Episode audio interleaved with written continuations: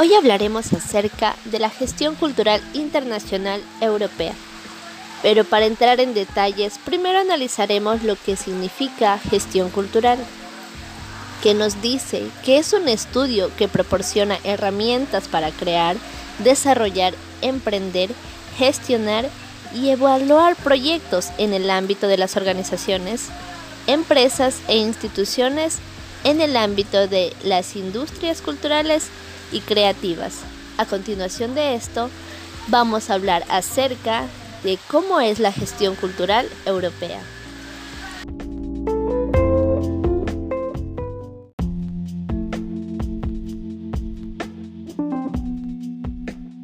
En los países europeos la gestión cultural se da a través de la Asociación de Gestores Culturales. Dentro de ellos se encuentran las organizaciones que trabajan y constituyen una parte esencial de las políticas culturales. Democratización de la cultura, democracia cultural y diversidad cultural. Los países europeos siempre se han considerado destinos turísticos culturales, porque han sabido cómo vender sus riquezas arquitectónicas a través de sus historias, películas, deportes y series, y nada más no solo arquitectónicas, porque también todo esto se ha vuelto cultural, parte de la ciudadanía. Además, cada país tiene algo para resaltar culturalmente, como mencioné en arquitectura, y esto se ha vuelto muy cultural en ellos. Por ende, ellos son muy orgullosos de lo que poseen. Son tan orgullosos que cuidan de lo que les rodea cuidan y se benefician de ello, como por ejemplo Suiza, en donde prefieren usar el transporte público porque les brinda seguridad, está totalmente bien equipado, la construcción está diseñada para la comunidad, la comodidad de sus usuarios. Así que por ende prefieren usar lo que les da quien les gobierna, lo público. Así también eh, ahorran y gastan menos para su diario vivir. La cultura europea también hace énfasis en lo deportivo, sobre todo en que son muy aficionados a los eventos deportivos y cada país tiene su torneo en donde hacen muy televisivo, es muy eh, llamativo para los otros países y para los otros continentes más que todo, porque tienen muchos torneos en los que se demuestra cuánto son apegados a la cultura. La mayoría también lo hacen porque los estadios están completamente construidos de una manera que les llama la atención y eso se ha vuelto cultural y parte del mismo patrimonio de su ciudadanía. Por ende, cuidan tanto cuando están en un estadio, cuidan a donde vayan. Eso también es algo que ha representado demasiado.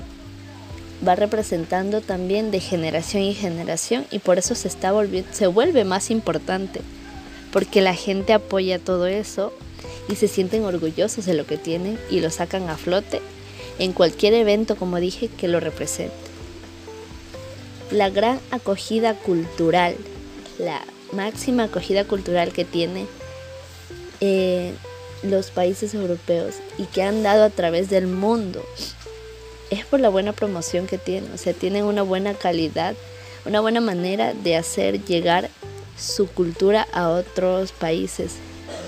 Y la manera en la que tienen de centrarse en el arte y la cultura que los representa. Son muy orgullosos de eso. Y también cómo la, ciudad, la ciudadanía participa de ello. Entonces, es por eso que ha sido un trabajo más que todo en conjunto entre los gestores culturales y la participación ciudadana. Y eso hace que el turismo cultural sea uno de los principales en los países europeos sea uno de los principales, que tengan esa acogida, que mueva un turismo de masas, un turismo de que vayan por la cultura del, ah, del país al que están llegando.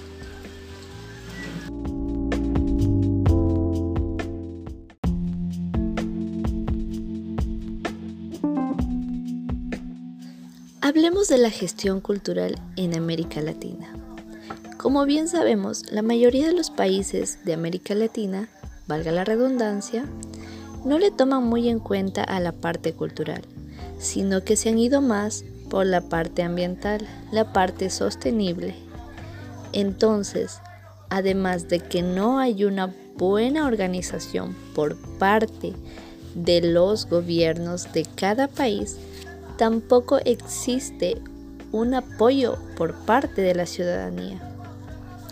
Tenemos muchos recursos culturales que pueden ser conocidos internacionalmente, pero que por falta de una gestión no son tan conocidos, no son tan tomados en cuenta. La mayoría de esos hasta no son cuidados como deberían ser. Por ende, entonces, mucho de esto se debe a que durante todo el tiempo no ha habido un gobierno que se dedique a esto. Estamos más enfocados en la parte ambiental y es algo que es bueno, pero tampoco eh, ha ayudado mucho porque sigue sin haber una participación de la ciudadanía. Así que estamos como que en un vaivén porque no tenemos un enfoque de que también tenemos recursos culturales que podemos sacar a flote. Aún nos falta empoderarnos más en la parte cultural en los países latinoamericanos.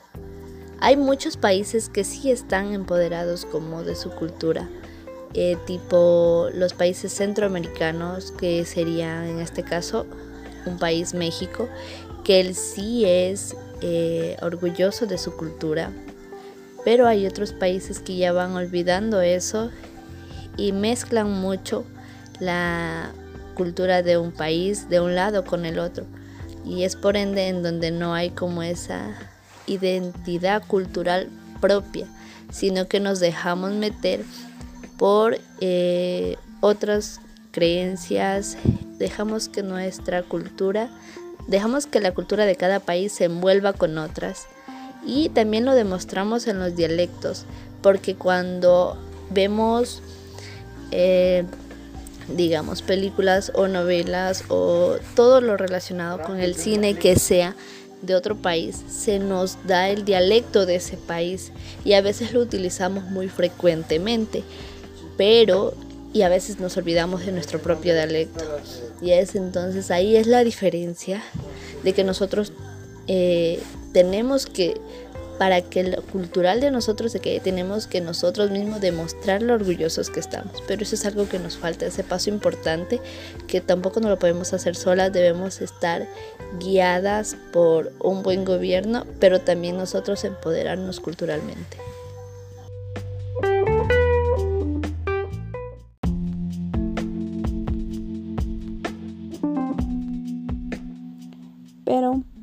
¿Cuál es la diferencia entre la gestión cultural de América Latina y Europa? Una de las distintas claves para poder destacar esto es la mala organización que existe en la mayor parte de países de América Latina, al contrario que en los países de Europa. Pues esto, al tener una buena organización, también cumple lo que la ley les decreta.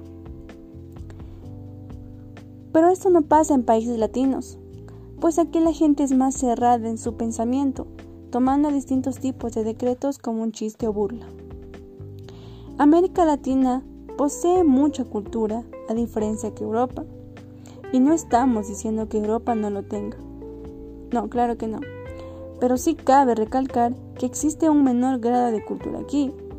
Aunque estos dos históricamente están atravesados por el origen colonial de nuestras naciones y a su vez por la visión colonialista que hasta el día de hoy se ha vuelto predominante en distintos autores europeos y latinoamericanos, pues todos sabemos la cultura que se adoptó tras la colonización. Pero bueno, eso es punto aparte. Lo que se quiere es que exista un amor a su identidad cultural, pues en la mayor parte de países latinoamericanos no están seguros acerca de lo mencionado anteriormente, debido a que hay una falta de amor a la patria. Y claro que no son todos los países latinoamericanos, pero sí en cierta cantidad. Y con el tiempo han ido optando nuevas costumbres, perdiendo las tradiciones de cada país. y a veces en distintos pueblos indígenas que algunos de ellos van dejando de lado sus costumbres por optar nuevas, básicamente adaptándose a la globalización. Y esto se obtiene con la falta de educación existente en América Latina, al contrario que el europeo, pues aquí los estudios se lo toman más en serio, debido a que las profesiones que eligen en estos países son más valorizados que en los latinoamericanos. Y no solo esto, sino que también existe un valor impregnado en su patria. Y es por ello que esto refleja en los ciudadanos, manteniendo aquí en un buen cuidado sus zonas culturales, por así decirlo. La falta de empoderamiento también está presente en casi toda Latinoamérica, a diferencia del europeo, pues nosotros podemos observar en distintos videos, en la parte europea, se ve la comodidad que reflejan las personas al mostrar su vestimenta, su género, entre otras cosas más. Al contrario que el latinoamericano, pues aquí la mayor parte de gente, especialmente las mujeres, son más reservadas en su vestimenta por el miedo en el que pensarán las personas y también por tanta violencia que existe hacia el género femenino. Así también las personas con otra identidad sexual tienen miedo a cómo los acepte la sociedad por tantos motivos de discriminación presentes en este. Y esto es lo que se debe cambiar. Para que todo esto, la cultura pueda cambiar, no solamente se debe de un mejoramiento de gobierno, sino que también la sociedad en sí es la que debe mostrar un cambio que sea relativamente bueno, como aprendiendo a tener una fuerte identidad cultural que no se decaiga con el tiempo, que adopte nuevas costumbres, sino que también muestre un fortalecimiento en esta, sobresaltando la cultura que posee.